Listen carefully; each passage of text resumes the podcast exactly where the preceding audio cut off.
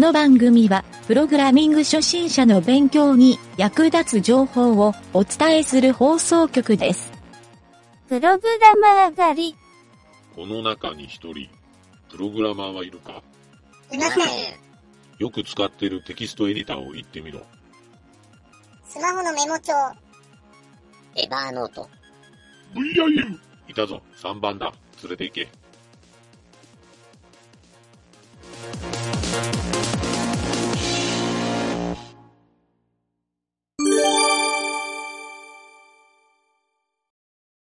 まあでも、あの、実際今、またプログラミングを学習し始めてっていうところで、はい。結構、いろいろ、今はモチベーションが高い状態なんじゃないかなと。そうですね。今は上がってる時ですね。そうですね。はいあの、この先というか、その勉強して、何か目標みたいなのを持ってやられてるんですかね？えーっと、まあ、興味は確かにあるんですけれども、はい。まあ、それよりもですね、なんか、後世を恐るべしっていう気持ちの方が強いですね。なんか今やっとかないと、ああ、なるほど。若い人たちに抜かされてやられちゃうんじゃないかっていう、このおっさん何もできないやんみたいな、そういう、そういう危機感の方が強いですね。なるほど。わあ、よくわかりますね。今時の大学生、すごいできますからね。本当に。へえ。なんか、あの、レモンさんは、すみません、ちょっと話がそれるんですけど、メールでいただいた内容で、あのはい中国語を大学で専攻されてたんですよね。で、中国で一回、なんか日本語講師で中国に行かれてたであしたそうですね。はい。はい。まあまあ、要するに、中国語はベラベラっていう感じ。そうですね。中国語は、はい、問題ないです。いや、もう僕なんかすると本当に、もうマルチリンガルできる人は、本当すごい、尊敬の眼差しなんですけどね。なんか中国って今、確かあの IT の、えっ、と、発展レベルがもう世界でやっぱり最上位の先進国になってる。アメリカに追いつけ追い越せっていう状態じゃないですか。はい。レモンさんが言ってた時、中国におられてた。え、5年前、え何年前でしたっけ？えっ、と、もうそうですね。5、6年前ですね。?6 年前。そこら辺から、やっぱりもう、そういう IT の波みたいなのは中国ではあった感じなんですか？あ、もう、行った時はもうイケイケでした。に行った時が2012年だったので、もうスマートフォンも、はい、そうですですね。テンセントが出してる WeChat がはいはいはいい。たぐらいの年で、もうそれで皆さん、もう、はい屋台とかでも、あの、キャッシュレスで決済したりだとか、そういうとこすごい日本は遅れてますよね。そういう意味では。だから、向こうの人はもうおじいちゃんとかおばあちゃんとかでも使いこなしてるので、なるほど。なんか、激流の、まあ、文化大革命とか、激流の時代を生きてきた人たちって、はい、適応能力が半端ないんですよね。ああ、なんかその辺って、なんかすごいはい。文化の差も感じるんですけど、はい。あの僕日本で、うちの母親とかは特にあの IT が弱くて、まあ、パソコンができないイコール IT が弱いっていうこの二軸でしか考えないんですけど、だからスマートフォンも本当に去年、もうガラケーを買い替えるのがないからっていうんで、僕が使ってるお風呂をあげたんですけど、未だにやっぱ使いこなせないんですよ。で、電話かかってきて、このアプリどうやってインストールするのみたいな、そんなレベルなんですよね。うん。だけど、その中国のおじいちゃんおばあちゃんとかって、なんか、どこでどうやって覚えてるのかなっていうのは僕もちょっとね、気にはなってたんですよ。向こうの文化です。何かあるんですか？そういうの教えるとか。それか、なんか若い人が啓蒙してるとか。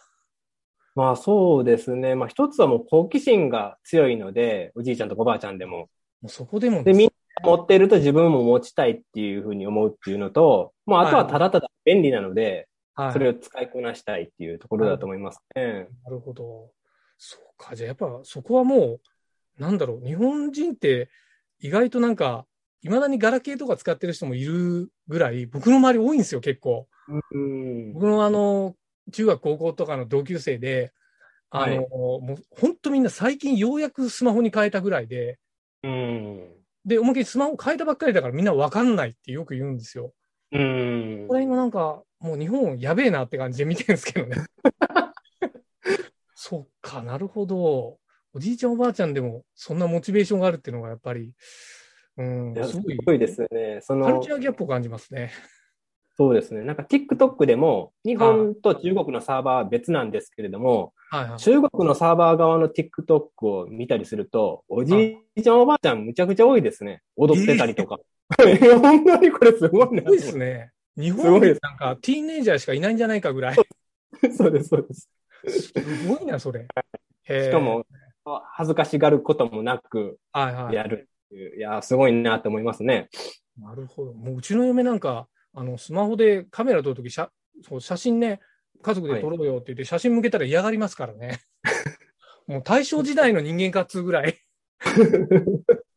そうなんですね。なるほど。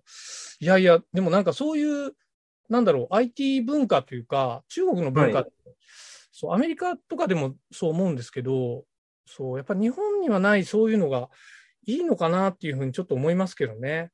だから最近、もう去年から日本が、その小学生からプログラミング学習が教育でやるって、学校でやるっていうふうに教科書ができて、はいやり始めて中高生、あ、違う小中学生か、がやり始めたらしいんですけど、僕が聞いた話だと、学校の先生がわからないみたいにうん。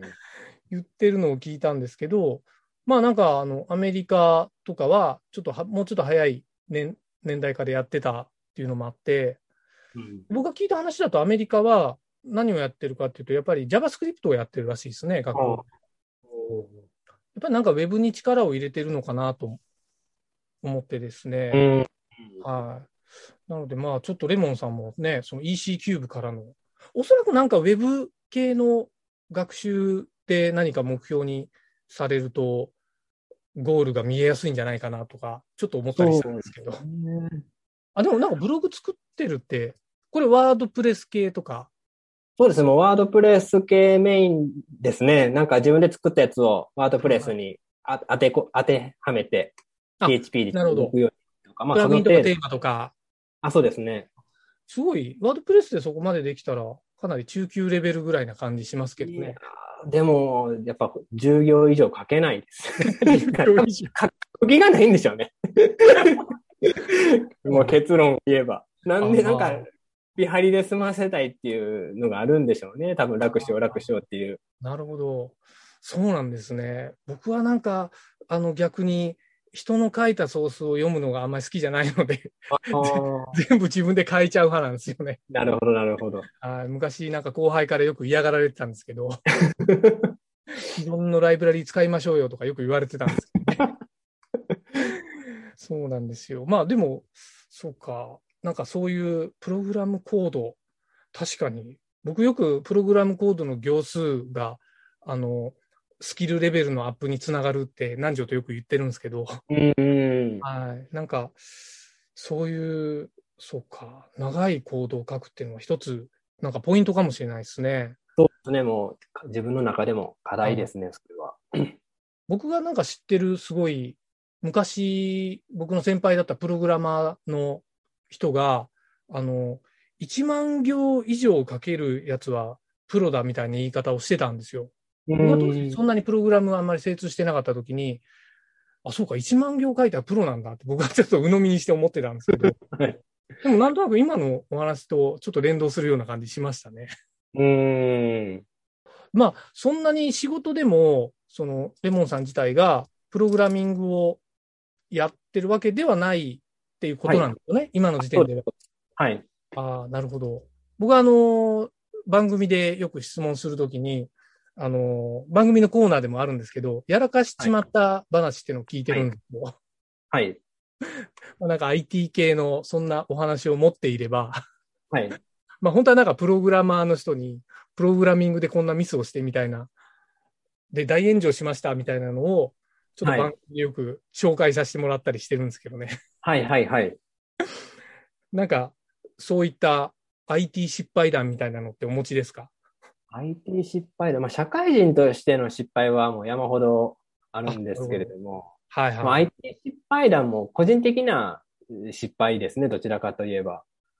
まはああなんかよよくある、その時はあの AWS とちょっと勉強しようと思って、はいいはいはい。ろいろゴニョゴニョ触ったりしてたんですけども、はいはいはいあの、 ElastiCache、ElastiCache はいはいはい。の設定をそのままにしてはい1ヶ月ぐらい経ったら数万円の請求が 来たとか、まあよあるあるなんですけども。ありましたね。はいはいはい。そういう風なやつとかですね。まあ最近だと、はいあの、手持ちの MacBook Air のを、はいあの、 Big Sur にはいアップデートしてしまって、はいはい。よく使ってるオーディオインターフェースが使えなくなったりとか、あそういう風なちっちゃいやつはありますね。あ、なるほど、なるほど。それはあの、南條がいつも陥ってるやつですね。そうなんですね。あいついつもあの、オーディオインターフェースのせいで音質が悪くなるっていう。今使うのやめてますけどね。ああ、そうですね。よっぽど Mac のネイティブのスピーカーとマイクの方が性能がいいっていう。うーん。ああ、そうなんですね。あでも、そうか、Mac のその手のってよくありますね。結うん構、そうでアプリ置き去りにして OS のアップデートしますからね。す。うん。なるほど。はあ、あるあるっちゃあるあるですね。まあ、どっちかというと、Apple がやらかししまってるような気がするんですけどね、その、そうですね。で、それ使えなくなった時に、まあ、その、やあの、質問一広場ですかね、とかで、はいはいはい。まあ、おおむね皆さんの回答は、はい。あの、あそういうのは安定性を優先するんだから、アッはい、プデートしないのは当たり前でしょみたいな回答が山ほど書いてあって、ありますね。はい、やってしまったなっていう感じですね。なでまあ、元にそうかなと思ったんですけども、まあ、ちょっと面倒だったんで、まあ、はいその、改正のオーディオインターフェースな対応でということで、もうそれをカットしましたね。なるほど。